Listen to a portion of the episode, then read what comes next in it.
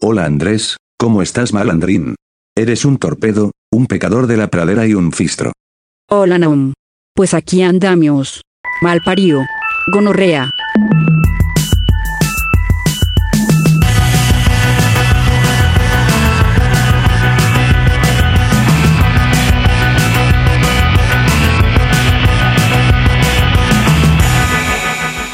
Antes te he escuchado la voz un poco rara. Sí, yo también a ti. Pero es porque has cambiado de micro o algo. ¿Qué pasa? Bueno, sí, he cambiado de micro. ¿Ah, sí? He cambiado, bueno, de, de, en general, como me he estado aquí organizando mi despacho en casa, pues ya no grabo como grababa antes. ¿Qué oído tengo, no? Eh. Eh. Ahora grabas en el váter. Ahora grabo desde el váter, que tiene mejor acústica, todo el mundo lo sabe.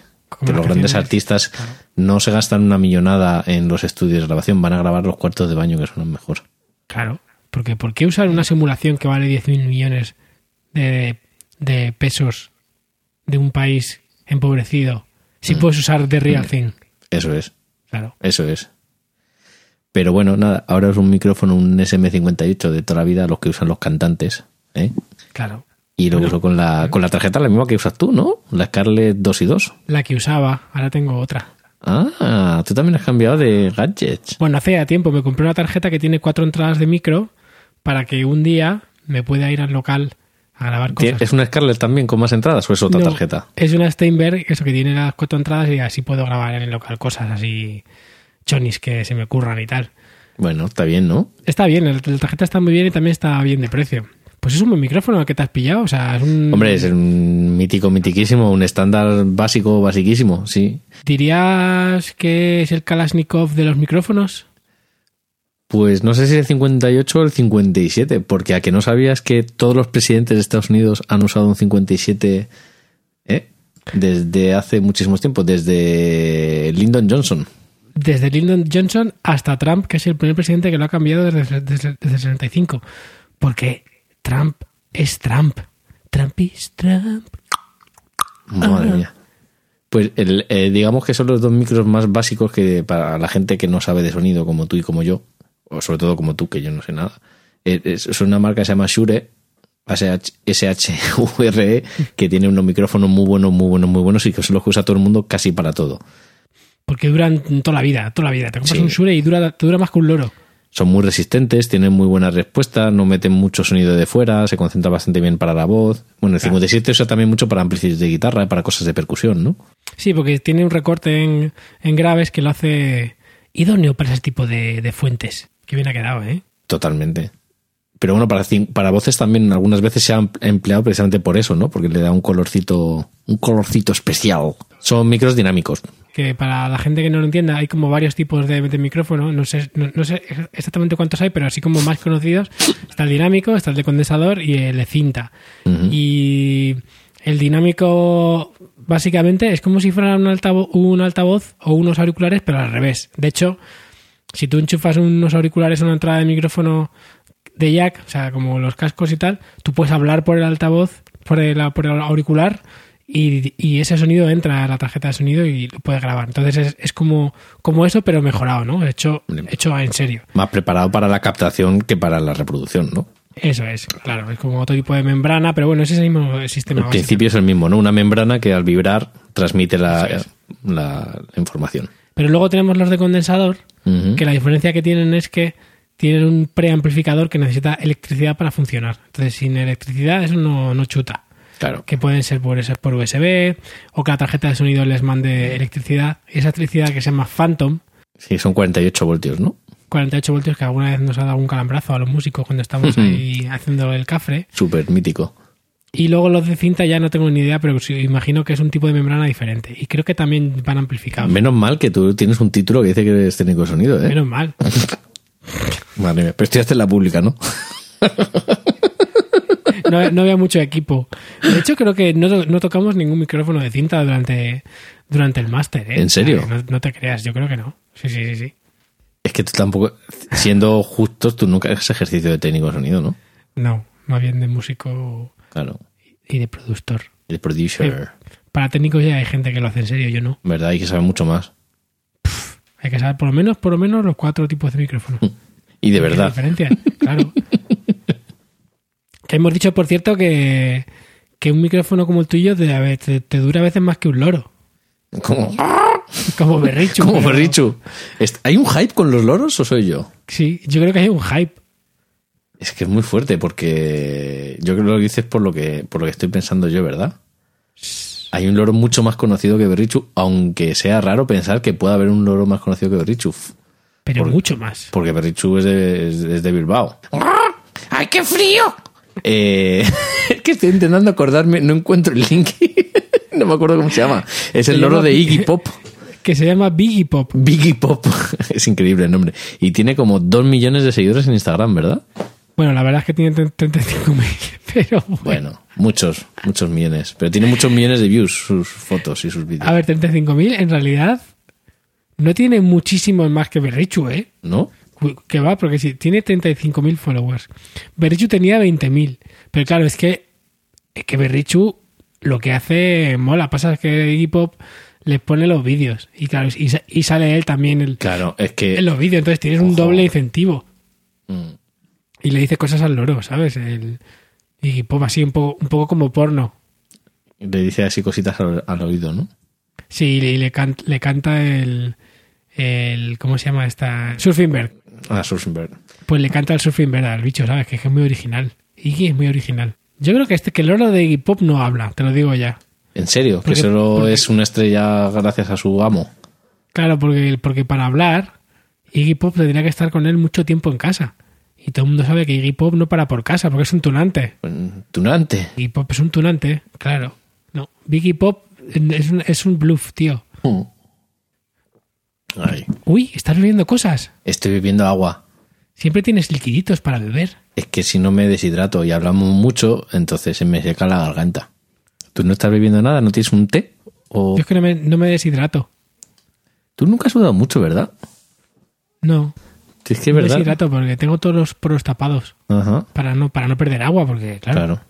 Pues eres como un fremen. No las mujeres que se desnudan, sino lo- lo- los bereberes de Arrakis. ¿Sabes que, que da más miedo que, que el oro de Iggy Pop por la mañana? Eh, no sé, Donald Trump sin maquillar No, me da una pista. Vuela. vuela vuela vuela ah bueno pues un dron no De- Un dron que hace algo. qué hace Echa fuego. Drones que echan fuego en serio no me lo puedo creer. Sí, sí, sí, sí, porque ya, ya que estamos en la etapa de los cacharros que dan miedo, como el último robot de Boston Dynamics, bueno ahora hablamos del último robot de pero madre mía. Pues este es que han sacado unos drones que tienen lanzallana, lanzallanas, no lanzallamas, y se usan para quitar la guarrería de, de las líneas eléctricas. Por ejemplo, esto es un ejemplo irreal, pero me lo voy a inventar, ¿vale? Eh, imagínate las, las zapatillas que están colgando en el cable de la luz de tu calle. Llega un dron, hace madre mía entonces en, en Malasa ya no tendrían vamos estarían todo el día lleno de drones eh, ahí para quitar todas las, las zapatillas Sí, sí, todos los vagabundos de pronto irían super fancy, ¿sabes? claro todos con las Converse así modernas y tal El, el vídeo da canguelo, ¿eh? Es que es muy fuerte. O sea, quiero decir, ya estamos empezando a entrar en esos niveles de, de- de- de- Oye, hay muchas máquinas que hacen muchas cosas que ya empiezan a dar mucho miedo. A ver, un momentito. Boston Dynamics. ¿Sabéis ya nuestro pánico pavor a los Boston Dynamics y sus cacharros? Que sacan uno cada, cada dos meses. Cada dos meses sacan uno que da más miedo que el anterior. Porque empiezan a hacer cosas ya muy avanzadas para su, la tecnología. Esto que dices, el futuro ya está aquí, la rebelión de las máquinas. Pues sí, hemos visto a los perricos de Boston Dynamics, aquellos que corrían que daba miedo, Sí. y, y ahora han sacado uno nuevo que se llama Handle, ¿no? Sí. ¿Y qué es lo que hace? Cuéntamelo. Pues, pues el Handle, para empezar, tiene dos patas con ruedas, pero es que hace equilibrios. Es decir, Equilibrios. equilibrios. Eh, va para adelante, para atrás, eh, rápido, muy rápido, frena bastante en seco, baja cuestas llenas de nieve, va por parkings llenos de hielo. eh, hay una cuesta, un desnivel y de repente pues es capaz de mantener una hasta cierta altura, una de las piernas o de las patas a ras de suelo y la otra que se vaya levantando y luego volver. Eh, gira sobre sí mismo, coge cosas, o sea, ye- es capaz de coger una caja tal y todo muy rápido con bastante eh, estabilidad y agilidad, que es lo que da miedo. Pero es que lo peor de todo es que salta. Que lo hace todo. Es que, eh, ojo, ojo, ojo, a mí me da miedo. De todas formas, lo que te iba a decir antes. De momento hemos visto un montón de cosas de, de Boston Dynamics y cada dos por tres, uy, qué sustito, qué sustito. Pero de momento, de momento no han pasado de ser demos muy guays. No han, no han usado para nada, ¿no? Quiero pensar. Que sepamos. Que sepamos. Hasta aquí puedo leer. ¿Acaso tienes información privilegiada? No, y si la tuviera no te lo podría decir. Porque el bicho este que tengo aquí al lado mirándome seriamente no tiene nada que ver. El dron este con el lanzallamas apuntándome no... Y además tienes un micrófono como un presidente del gobierno de Estados Unidos. No, ya no, Trump los ha cambiado. Y además el 57 y yo tengo el 58, ya lo hemos hablado. ¿Tú sabes de, de quién me acuerdo siempre con, con los cacharros de Boston Dynamics? ¿De ¿Tú quién? te acuerdas de la de, de Robocop? Sí. La compañía que fabricaba los roboces y las movidas que se llamaba se llamaba OCP. OCP, ¿eso no es un- unos papelillos para fumar? Eso es OCB. Ah, se llamaba OC OCP, que era Omniconsumer Products, que era esa compañía que siempre hace esas máquinas un poco infernales. Pues me acuerdo un poco de Boston Dynamics, o sea, me imagino un futuro Boston Dynamics siendo como ellos. es que, eh, yo qué sé, la realidad cada vez se parece más a la ficción, ¿no? El otro día viene, viene un tío que decía que, la- que queremos que la realidad se parezca a las fotos y no las fotos a la realidad. Y me quedé pensando. Es Dije, verdad. Pues a lo mejor es verdad. Es verdad, hombre, parte de eso lo tiene, ¿no? Pues si no, porque seguimos degradando la calidad de las fotografías para que sean más cookies. Totalmente. Y el del vídeo lo mismo, ¿no? Eh, al final se le filtra y se pasa textura para que quede más a lo que estamos acostumbrados a ver, ¿no? Sí. De hecho, a mí me pasa muchísimo. Todas las televisiones de alta definición que tienen los contrastes nuevos y la ultra, no sé, Underclander, no sé qué, todas esas cosas, lo primero que hago cuando veo cosas ahí es quitarlas y Es ponerme un, bajarle el brillo y bajar Sí. el contraste un poquitito. o sea, Sí, lo que pasa es que luego yo siento que con las fotos hay todavía un término que las fotos de, de muchas cámaras digitales de hoy en día salen como demasiado, demasiado frías, ¿no? Entonces hay un extremo entre eso y que salgan ya con el megafiltro de Instagram. Pero fíjate, yo me acabo de cambiar de cámara y, y me he comprado una cámara que es objetivamente, entre comillas, peor de la que tenía. El sensor es más pequeño y las capacidades de vídeo son peores, Mm. pero es una cámara más pequeña, eh, muy compacta y que el, el, digamos, lo que te ofrece, lo que te vende es el tipo de uso que le das. Y es una cámara muy para uso callejero. Y luego una cosa que tiene esta cámara es que las, las fotos salen ya muy bien, muy bien, muy bonitas en JPEG. Entonces, directamente, Ah. no tienes que tocar, retocar, etcétera. entonces sí que tiene, tiene dos cosas, tiene simulación de película y filtros, que son como co- dos cosas diferentes. Y la simulación de película lo que hace es que le da un poquito de calorcito De texturita, ¿no? que saca. Claro, le, puede, le pones incluso un poquito de grano, pero es lo justo para que, sin ser excesivo, cuando sale de, de- de la, de la cámara, digas, "Eh, pues no tengo casi que hacer nada. Y satura un poquitito más los colores, ¿no? Ese tipo de cositas. Empasta más los colores también, supongo. Sí, sí, sí, pero está, está muy bien. Tiene hasta un preset eh, también de película en blanco y negro que mola. Pero lo que está haciendo en realidad es rebajar la calidad de la fotografía a una cosa a la que estás más acostumbrado que te parece que es más cálida, tú lo has dicho, te, te da más sensación de que es que mola, porque, pero en realidad es un defecto de una tecnología inferior. Bueno, es como, como hacemos también con el cine, ¿no? Que, que lo ponemos a 25 frames y si lo ponemos a más, a la gente le parece que se ve horrible porque no parece cine, ¿no? Como lo que pasó con el experimento de, Mm. del Hobbit de, de Peter Jackson Ujú. o yo que sé, con, Pues- o, bueno, con el, con el sonido es un poco más complicado, pero también con el sonido Hombre. degradamos entre comillas, comillas a 44 kHz porque no notamos, pero luego la señal la comprimimos, la tratamos y la distorsionamos hasta que queda como una cosa que nos parece que es compacta y que es disfrutable, ¿no? Para los sentidos. Y también, eso también es una cuestión también artística, ¿no? Lo, que habla- lo hablamos en su día, ¿te acuerdas? Sobre la compresión. Sí, sí, es verdad, pero es que es verdad, es que es muy parecido. Pero yo creo que eso trasciende, porque eso es un, un uso más artístico. Eh, pero, por ejemplo, el hecho de consumir en vinilo en vez de, Claro. de consumir en un CD. Es decir, esto lo hemos discutido todos millones de veces. Objetivamente, el CD refleja mejor la fidelidad del sonido, pero el vinilo tiene ese no sé qué que lo hace más cálido, que nos gusta más, porque te da una sensación distinta de la escucha. Sí, y también tiene una, una limitación eh, muy fuerte el vinilo que, que hace que se, que se eviten aberraciones.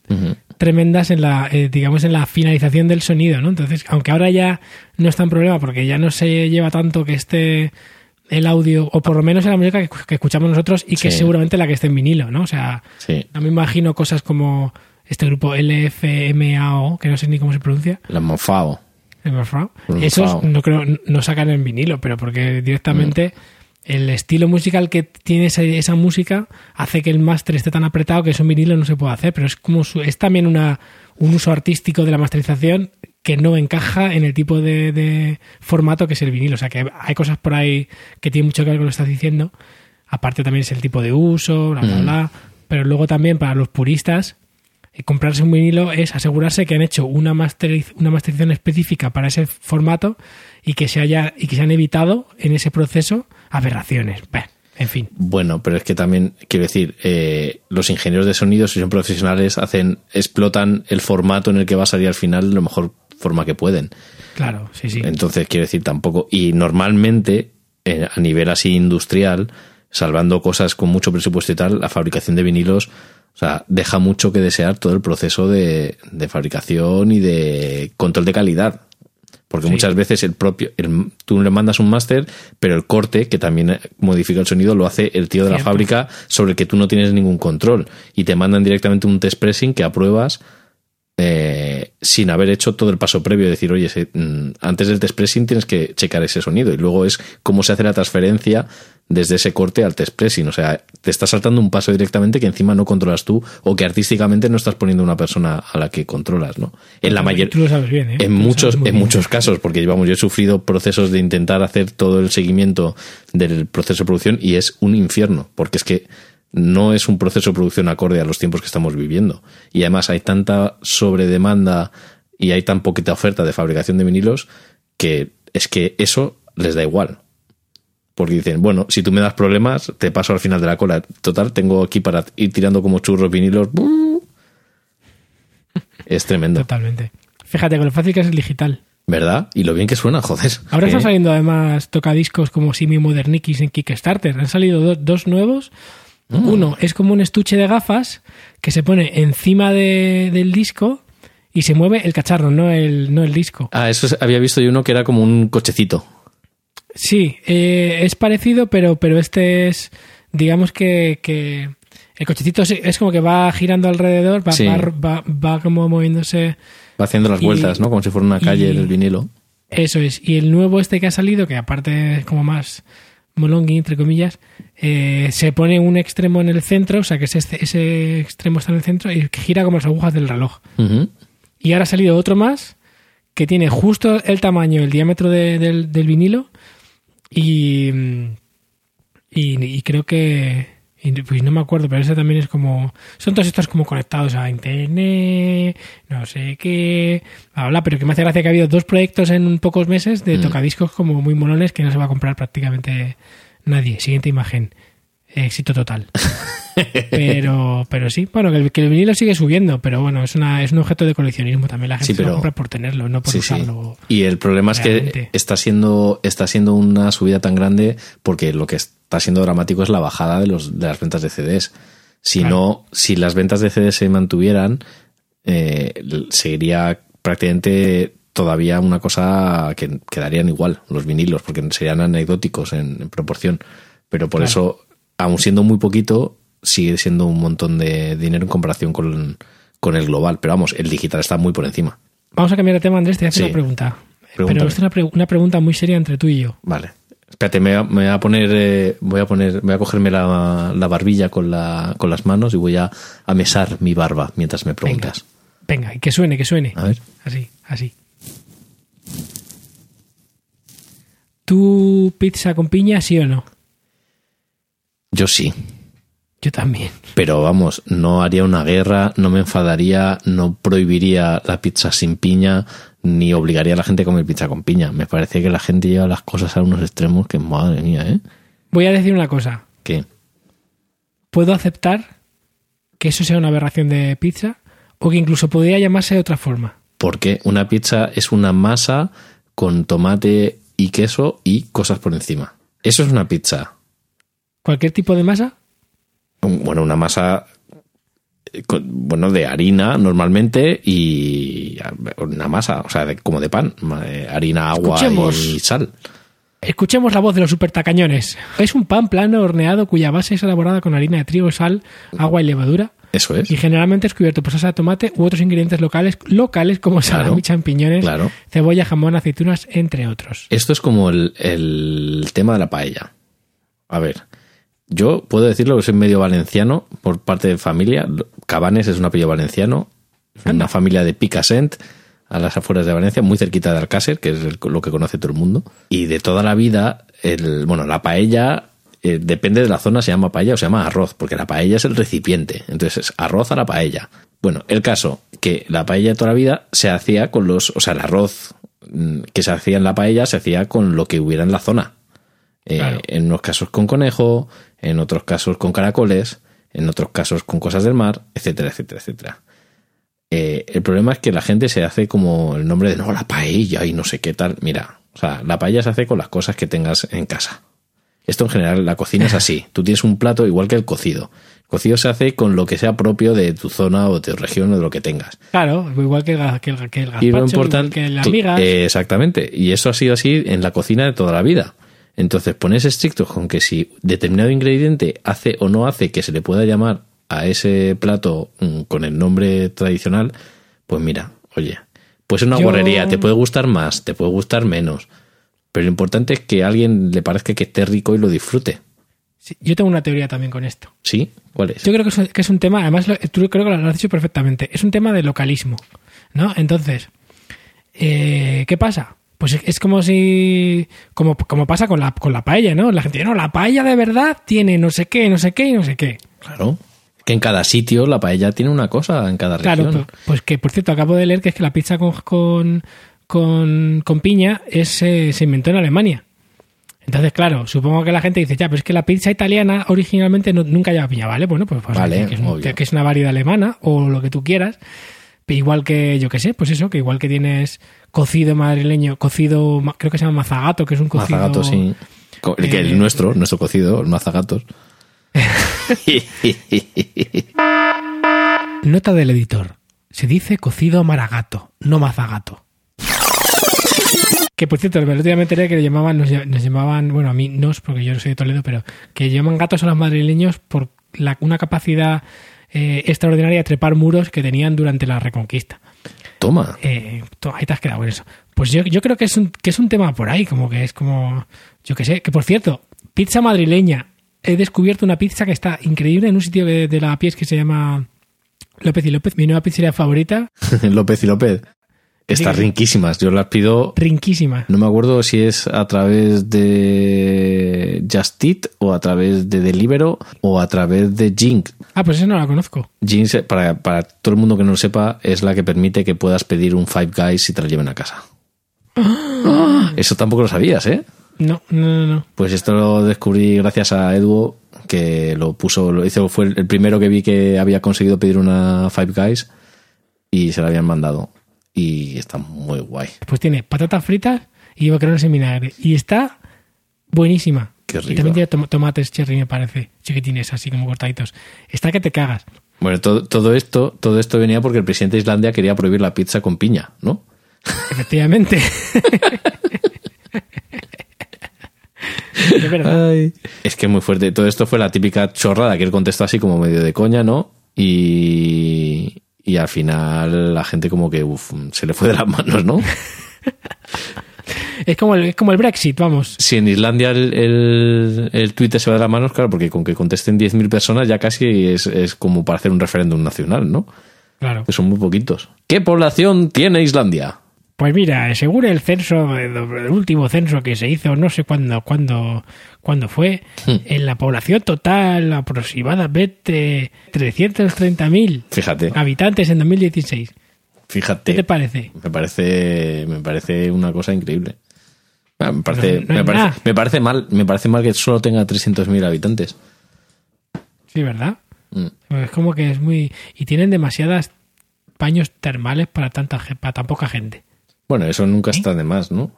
Ya nos gustaría a nosotros. Por eso digo que, que se traigan unos pocos para acá. Mm. Una tubería y para acá, venga, chiqui, vamos. Venga, vamos. Vamos. Venga. Venga, vamos. ¿Y te enteraste de. ¿Te enteraste de. El evento Rockstars de, de esta semana? ¡Bú! Esto fue, bueno, hace uno- unas semanas ya, porque cuando además esto se lo escucha la gente ya habrá pasado tal. Es que es muy fuerte. Tenemos, podemos decir que inauguramos nuestro propio universo Rockstar en España. Es un spin-off, es un, ¿cómo, cómo nos llamaríamos? Es un spin-off del universo Rockstar en España, ¿no? Porque no, no aparecen ¿no? en, en el, en, el, en el grande. Sería como las series de Netflix, ¿no? De- del Claro. universo cinematográfico de Marvel, ¿no? Que hacen guiñitos, es. pero que no están ahí, no, no hay mucha relación tampoco luego en realidad. Eso es. Qué fuerte, ¿no? Pues esto es que. es que esto, esto tiene mucha tela. Bueno, esto empieza por lo siguiente. Vamos a poner el contexto. es que los del Río confirman que van a actuar en el Festival Sansan. ¡Boom! En Benicassim. Madre mía, esto se nos va de las manos, lo de los cabezas de cartel frikis viejunos se nos está yendo de las manos. Todo esto hay que recordar que es una práctica que empezó el Sonorama hace unos años, entre otras cosas, llevando de cabezas de cartel del festival a gente como Chimo Bayo o Rafael O Rafael o el, o el duodinámico. Sí, sí. Que de hecho se, de- se dice en las malas lenguas, se rumorea y se lleva hablando un tiempo que igual confirmaban a Julio Iglesias para la siguiente edición del festival. Con- Lo he leído. pero no sé hasta qué punto. O sea, no hay ninguna base. No es que yo tenga información privilegiada porque trabajo en la industria. No os lo toméis en serio. Es rumor, rumor, rumor, sin ningún fundamento.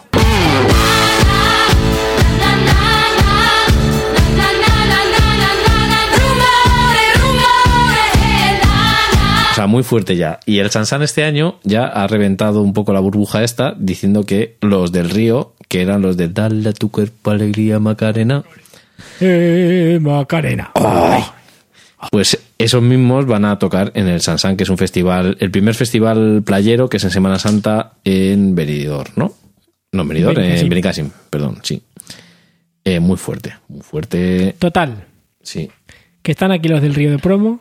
Están de- todo el día de promo en Madrid con la coña del festival y de repente se encuentran por la calle a Iván Ferreiro, Sidoní, Ricky Follner, eh, algunos miembros de Miss Cafeína, de Dinero, eh, de Corizonas, Sí, todo. eh, de. Lobos Lesbian Sí, eh, y alguno más que me dejo por ahí seguro.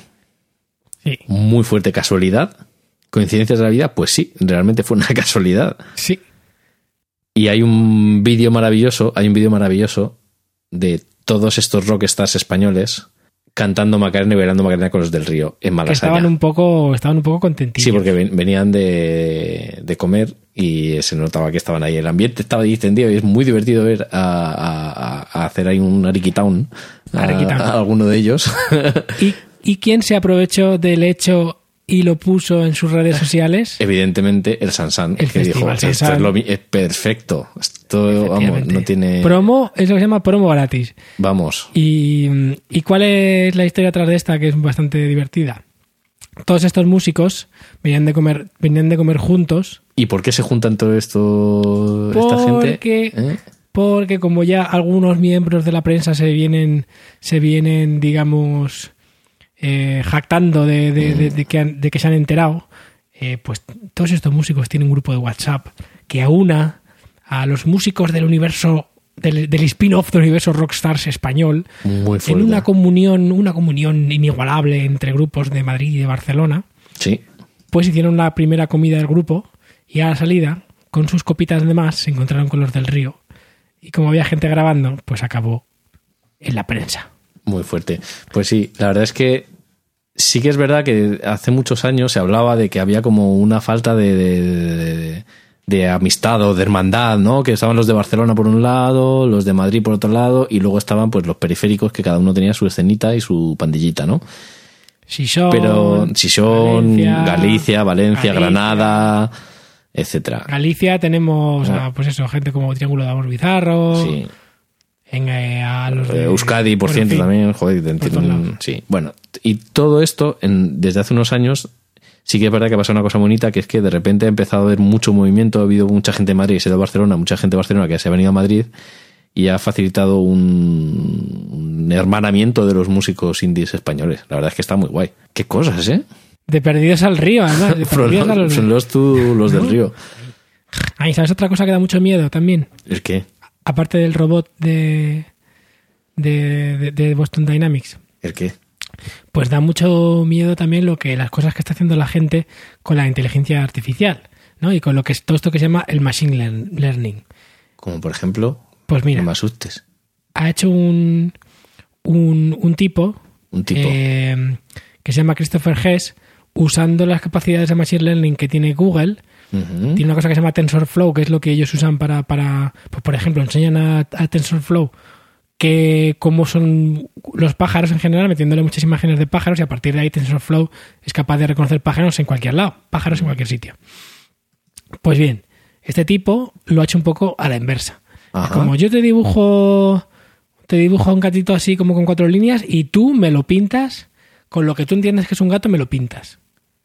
Da Vale, miedo. pues ese experimento da bastante mal rollete porque, claro, o sea, tú pintas con tus skills mierderos de dibujante de GB y esto te saca un gato allá como, como él pueda, con lo que tú has dibujado. Ujú. Y lo que sale casi siempre es terrorífico. Es como... ¿Cómo lo definirías? Como un mal sueño. Como una pesadilla dentro de una pesadilla dentro de una pesadilla, Andrés. Pero eso es un Es poco como Inception, ¿no? Sí, esto es una pesadilla, es una pesadilla que nunca acaba. Nunca sabes dónde está el límite. Mm. Y, y nada, pues aquí po- ponemos el. Vamos a poner esto para que yo sé, porque lo puedo sentir. Puedo sentir que estáis deseando probar esto. Y por eso lo vamos a poner en las notas del episodio. Que Andrés, ¿dónde están las notas? ¿Dónde está este lugar donde la gente va a poder llegar a dibujar los gatos de sus, de sus ensueños? ¿Dónde hemos dejado el link, Andrés? ¿Dónde está? En internet. En internet, ¿verdad? Puedo poner notas del episodio y ya Y sabes. está, no, está en www.errordeconexión.com, donde podéis encontrar todas las notas de todos los programas que hemos ido haciendo, ¿eh? y donde podéis escucharlo también, y tenéis el link ahí a nuestro Facebook, a nuestro Twitter y a nuestro feed para suscribiros si no usáis, eh, si usáis vuestros propios programas para escuchar los podcasts. Y luego también ten- estamos en iTunes. Claro que estamos en Tenemos iTunes. muy poco engagement aún. Porque llevamos diciendo varios programas que nos pongan unas estrellicas o que nos valoren o algo y no nos ha valorado ni nos ha puesto unas estrellicas nadie desde el 2015. O 2016 igual me he pasado. Pero vamos, desde el año pasado. Qué poco engagement. Total, total, total, total. A lo mejor es que no nos escucha nadie, es todo un espejismo. ¿Te imaginas que, que nadie nos escucha? Aunque bueno, si, si pensamos que tú no existes y que eres una construcción que he hecho yo de mí mismo, Pero luego hay alguien ahí fuera porque te, te han mandado a tu ah, es verdad. a tu este podcast. Pero igual, igual esto es como la película de Shyamalan. He sido yo mismo, que tengo otra personalidad que me manda cosas a mí mismo.